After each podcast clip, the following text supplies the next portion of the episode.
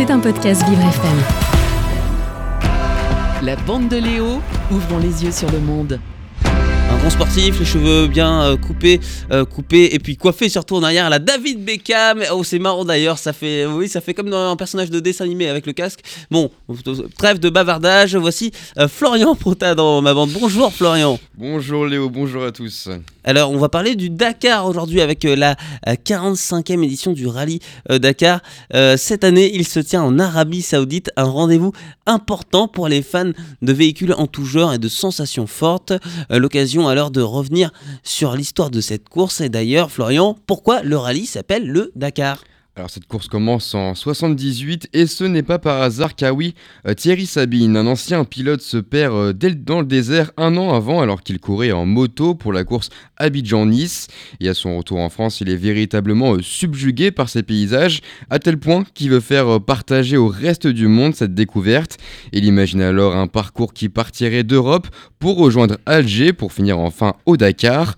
Un pari qui prend donc forme l'année suivante où c'est plus de 180 véhicules qui sont présents sur la place du Trocadéro euh, pour un périple de 10 000 km direction euh, Dakar au Sénégal, une course où plusieurs pilotes s'illustrent et deviennent alors des personnalités importantes de ce rallye mythique. C'est le cas notamment euh, d'Hubert euh, Auriol, Cyril Neveu ou encore Stéphane Peterhansel. Et ça se passe comment au niveau de l'organisation de ce rallye, Florian? Alors on peut clairement parler d'une compétition à part, hein, avec l'envie de porter un message d'ouverture vers l'autre et qui doit séduire.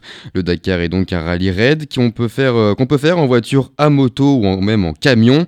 Elle est composée d'une étape par jour avec au moins une étape de plusieurs centaines de kilomètres appelée la spéciale. Au total, c'est plusieurs milliers de kilomètres que les pilotes vont parcourir tout au long de la compétition, qui dure en général 10 à 15 jours.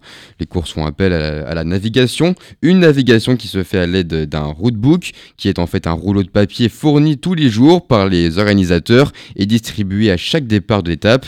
Une particularité euh, qui rend secret le parcours jusqu'à la remise de ce roadbook. Et c'est un rallye qui, au fil du temps, ne va plus se dérouler au Qatar. Au, au, au- au Qatar, non, au Dakar, Florian. c'est la Coupe du Monde, ça. et oui, Léo il a donc euh, commencé euh, par avoir lieu en Afrique, euh, puis a fini par se retrouver en Amérique du Sud. Et il se passe donc aujourd'hui en Arabie Saoudite. Un changement de lieu à cause de la présence de groupes terroristes dans ces régions traversées par les pilotes, qui n'étaient donc, donc plus assez sûrs et sécurisés. C'est également suite à l'annulation de l'édition 2008 euh, que ce rallye Dakar a lieu sur les terres sud-américaines, et ce pendant 10 ans. Ce n'est euh, que depuis 2020 que le Dakar s'est installé dans le Moyen-Orient. Au final, le tournoi a réussi à se faire un nom dans le domaine du sport et est devenu au fil des années l'une des courses les plus suivies dans le monde.